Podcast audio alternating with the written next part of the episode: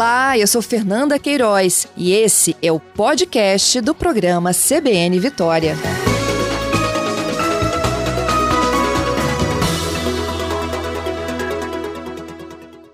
Adorei seus vídeos, viu? No portal ah, da UFES. E aí, de lá eu já sugeri. Falei, vamos levar a Carolina para o ar, entendeu? Acho que a gente precisa de compartilhar isso com os nossos ouvintes. E é verdade mesmo, né, Carolina? Assim, é, é, a máscara passou a ser um acessório, né? Na verdade, assim, ela é essencial hoje para que a gente possa viver nesse mundo de pandemia. E tem muita gente que acha que tem que abaixar a máscara para se fazer ser compreendido. Tá tudo errado, né? Verdade. Existem alguns erros que a gente vê bem no nosso dia a dia, né? Mas eu acho que esses erros, um deles é abaixar a máscara, um outro erro é falar mais forte, gritar usando a máscara para o outro ser compreendido, entender o que você está falando. Mas eu acho que a gente tem estratégias bem simples, dicas bem simples que a gente pode parar de errar e ter uma comunicação mais assertiva. Isso aí. Vamos então explicar para os nossos ouvintes o que, que pode ser feito. Então, assim, primeiro, acho que a gente tem que compreender que a máscara, como esse acessório obrigatório, a gente vai ter que lidar com isso e minimizar o efeito da máscara na comunicação. É importante entender o que, que ela faz na nossa comunicação para depois a gente entender como que vai, eu vou gerenciar isso. Primeira coisa é que a máscara ela promove um bloqueio mecânico do som. Então, ela tem ali, é, ela está impedindo que esse som saia da forma plena como a gente gostaria. A segunda coisa que acontece é que com a máscara a gente perde a pista visual. Intuitivamente a gente lê o lado das pessoas, porque isso é um fator que agrega mesmo, né, para você compreender o que o outro está falando. E outra, outro efeito que a máscara causa, e não só a máscara, mas todas as medidas que a gente tem que seguir atualmente, é o distanciamento. A gente tem que estar um metro e meio a dois metros distante da pessoa. E aí o volume da sua voz talvez não atinja a pessoa que você está conversando. Somando isso, quais são as dicas para a gente então minimizar esse efeito que a máscara traz na nossa comunicação? Então a primeira dica é utilize uma máscara que vede bem, que te proteja, mas que não bloqueie o nariz e a boca. A gente vê algumas máscaras encostando na boca, bloqueando mesmo o nariz, e isso impede ainda mais o som sair corretamente.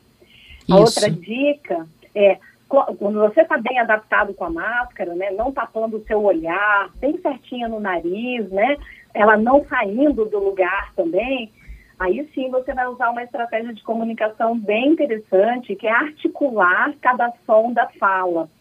E para articular bem, uma dica, né, é pense em cada som que você está falando. Automaticamente você vai reduzir a sua capacidade de fala, e aí você vai colocar mais uma coisa interessante na sua fala, fazer pausas para respirar e pausas para engolir a saliva. Então articule, fale mais devagar e faça pausa. Aí você, inclusive, quando você estiver conversando com a pessoa, você tem que passar um conteúdo. Você tem uma meta ali para cumprir. Esse conteúdo, ele vai ser passado, mas estrategicamente utilize frases curtas. Com as frases curtas, você vai fazendo as pausas e você vai conseguindo fazer a recarga respiratória, que pode ser uma das dificuldades encontradas também pelas pessoas parece que falta ar, né? Uhum. Então, as frases curtas é uma excelente dica, ao invés de fazer aquele discurso longo, sem parar, sem fazer a pausa necessária. Eu uma não outra... sei, Carolina, se você já, já passou por isso, né? Mas eu mesmo, assim, já perguntei alguma coisa para alguém eu de máscara, outra pessoa de máscara, e aí eu não entendi, eu estico o ouvido, assim, para dar, tentar entender melhor, né? Ou então a gente pergunta, o quê? Dá para repetir de novo, né? Uhum. E aí realmente você acaba gritando para poder se fazer ser entendido. Dois erros bem comuns que a gente vê, e não é problema, né, ser um erro, porque são estratégias que a gente vai tentando é, gerenciar. É a repetição da informação e aumentar o volume. Então, assim, ao invés de repetir o que você falou, acho que a gente tem que tentar trabalhar uma habilidade de falar a mesma coisa de formas diferentes. E com isso você consegue também envolver a pessoa no que você está falando e vai diminuir esse cansaço para falar e essa dificuldade de ser compreendido. Sobre o volume, então a, a, regra é não aumente o volume de fala, porque isso vai sobrecarregar mais o seu aparelho sonador, a sua laringe, a sua prega vocal. Então faça pausa, tente ver se você consegue usar algum gesto para agregar valor naquela comunicação, para ver se a pessoa consegue te compreender. Ótimo. Vamos seguindo então com as dicas. Tem mais uma dica muito legal, que eu acho que a gente faz muito isso intuitivamente também, e as pessoas falam assim, aquela pessoa, ela fala com os olhos. Não tem isso que a gente tem no nosso uhum. dia a dia, né? E agora, com a máscara, a gente fala com sorriso também, a gente fala com o nosso gesto facial. Mas com a máscara, eu não posso falar do sorriso. Então, a gente tem que investir na nossa expressividade facial, principalmente nessa região superior. Movimento de sobrancelha, o olhar. Muitas vezes a gente nem precisa falar, né? Só com o olhar que a gente dá para a pessoa, você já transmite a mensagem que você quer. Então, uma dica importante, explore bastante a sua expressividade facial superior, né? E agregue gestos ao que você está falando. E esses gestos... E aí é com as mãos. Isso, com as mãos. Esses gestos não vão ficar na sua face, né? Porque vai te bloquear essa, o visual, mas gestos que combinem com o que você está evocando. Então, se você está falando, vamos começar a nossa reunião, quando você falar reunião, utilize gestos que marque a palavra reunião. Então, toda fala nossa, ela tem que ser, a fala tem que ser pensada, tem que ser estrategicamente é, pensada durante o uso da máscara. Entendi. Tem mais uma dica, tem mais Pode uma falar. dica, Fernanda, uma coisa muito importante. É, primeiro certifique que a pessoa está te olhando, né? E que você está de frente para ela e que ela está nesse movimento comunicativo com você. E aí, com isso, evite ambientes ruidosos para quando você estiver se comunicando com as pessoas. Ah, a gente fala evite, né, porque em algum momento pode aparecer algum ruído que te atrapalhe. Nesse momento do ruído, faça pausa, espere o ruído e tente manter essa comunicação no ambiente em que a pessoa de fato vai conseguir compreender o que está sendo falado com o uso da máscara. Então, evitar esses ambientes que você faz uma competição com o ruído é muito saudável, né? Você evitar isso, porque para você evitar realmente a sobrecarga do, do seu aparelho fonador. Isso aí. Agora, professora, para quem trabalha com a voz, qual é o segredo? Estou pensando aqui, né, no professor, por exemplo, que está de máscara, está na sala de aula, precisa ser alcançado lá no fundinho da sala. Exatamente. O profissional da voz é aquele profissional que utiliza a voz como instrumento de trabalho, né? Então, certamente, os profissionais utilizam mais a voz do que uma pessoa que não é profissional da voz. E essa demanda, utilizando a máscara, traz uma sobrecarga da musculatura. Então, a gente vai ter que trabalhar o professor, por exemplo, a gente vai ter que customizar algumas coisas. O profissional da voz professor vai ter que adequar a sua aula com estratégias pedagógicas em que ele consiga fazer pausas mais estratégicas durante a aula e nesse momento ele vai alongar a musculatura, tirar algum ponto de tensão, fazer uma hidratação com água, né? No momento que ele não está em contato com os alunos, que ele vai ter que tirar a máscara para beber a água. É, pode também utilizar essa regra de frases curtas, acionar mais o aluno para que o aluno faça interlocução com ele, aí nesse momento ele está fazendo repouso da voz. Agora, já o telejornalista, né, o radialista, que é a profissão de vocês também, a gente tem que customizar. Então, que, que tal eu adequar mais a minha pauta, fazer frases mais curtas, né, dar mais, é, usar outras estratégias melódicas que não aquelas que eu usava sem a máscara. Então, a, o profissional da voz, ele tem que realmente se preparar, ele tem que estar preparado tanto a questão da musculatura como essas estratégias é, de comunicação que vai além do exercício. E aí eu estou falando aqui de musculatura, de exercício, né? A gente pode fazer uma analogia é, bem comum aqui no nosso, no nosso país, né? Que é o futebol.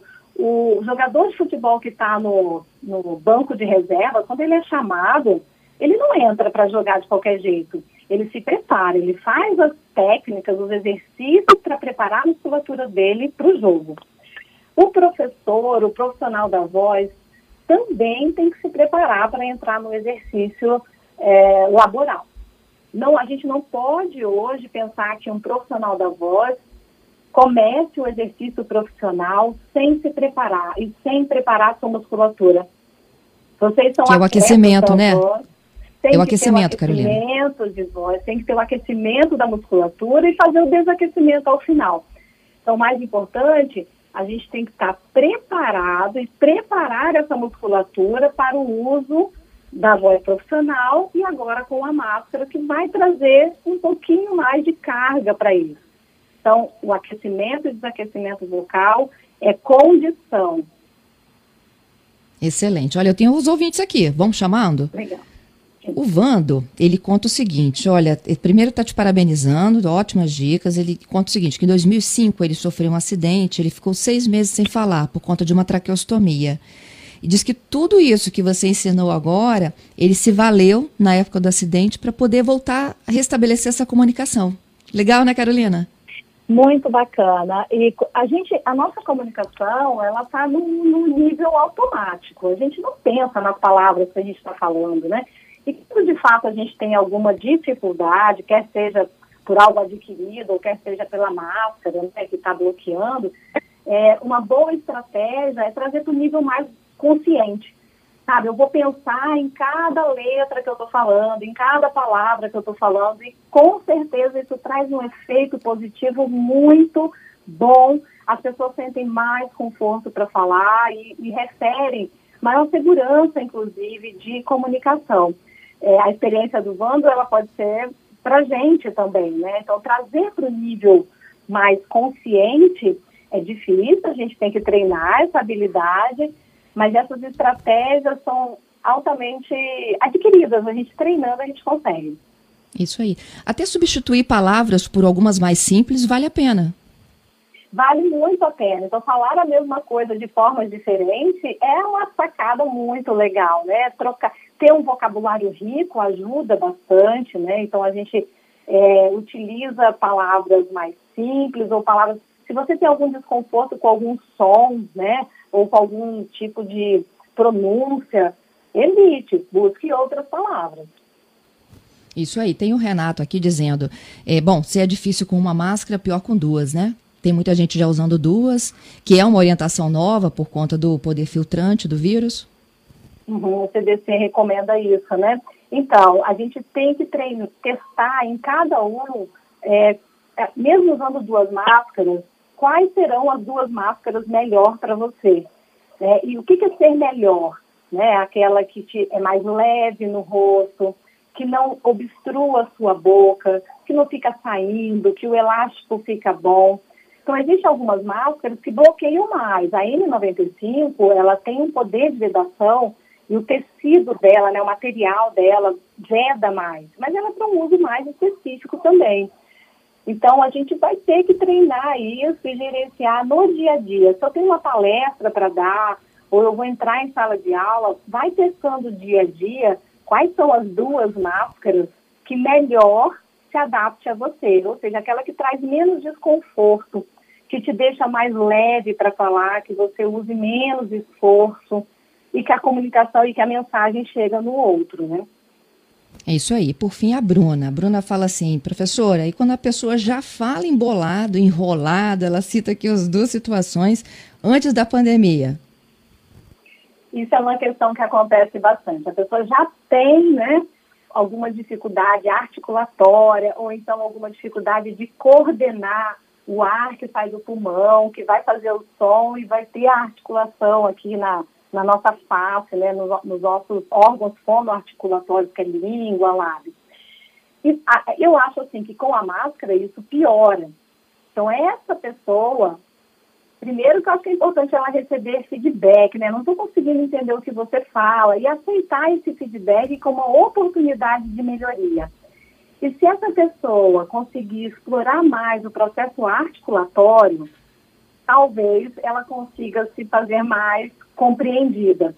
Mas isso realmente talvez precise de uma avaliação mais detalhada, que a gente tem que entender que nível, né, o que está acontecendo nesse processo articulatório. É uma questão de é, jeito de articular, que a gente chama de ponto e modo do som da fala, que aí o fonoaudiólogo vai ter que reabilitar.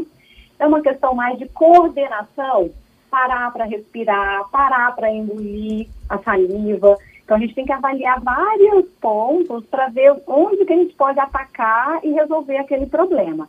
Mas acredite, se pensar em cada som que está falando, reduzir a velocidade, ampliar a articulação, sabe falar meio exagerado, isso ajuda bastante a você ser compreendido.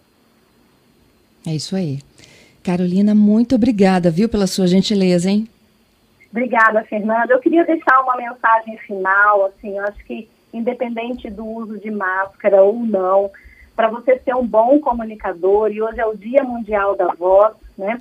Acho que é importante a gente é, se trabalhar e tentar ter uma comunicação mais sucinta, falar o essencial, mais específica e direto ao ponto do que você quer falar, e direto ao ponto na mensagem que você quer transmitir, e ter uma comunicação mais generosa, onde você envolva as pessoas, onde você motive as pessoas, que você saiba dar feedback, receber feedback também, e que a gente consiga, com a nossa comunicação, inspirar pessoas.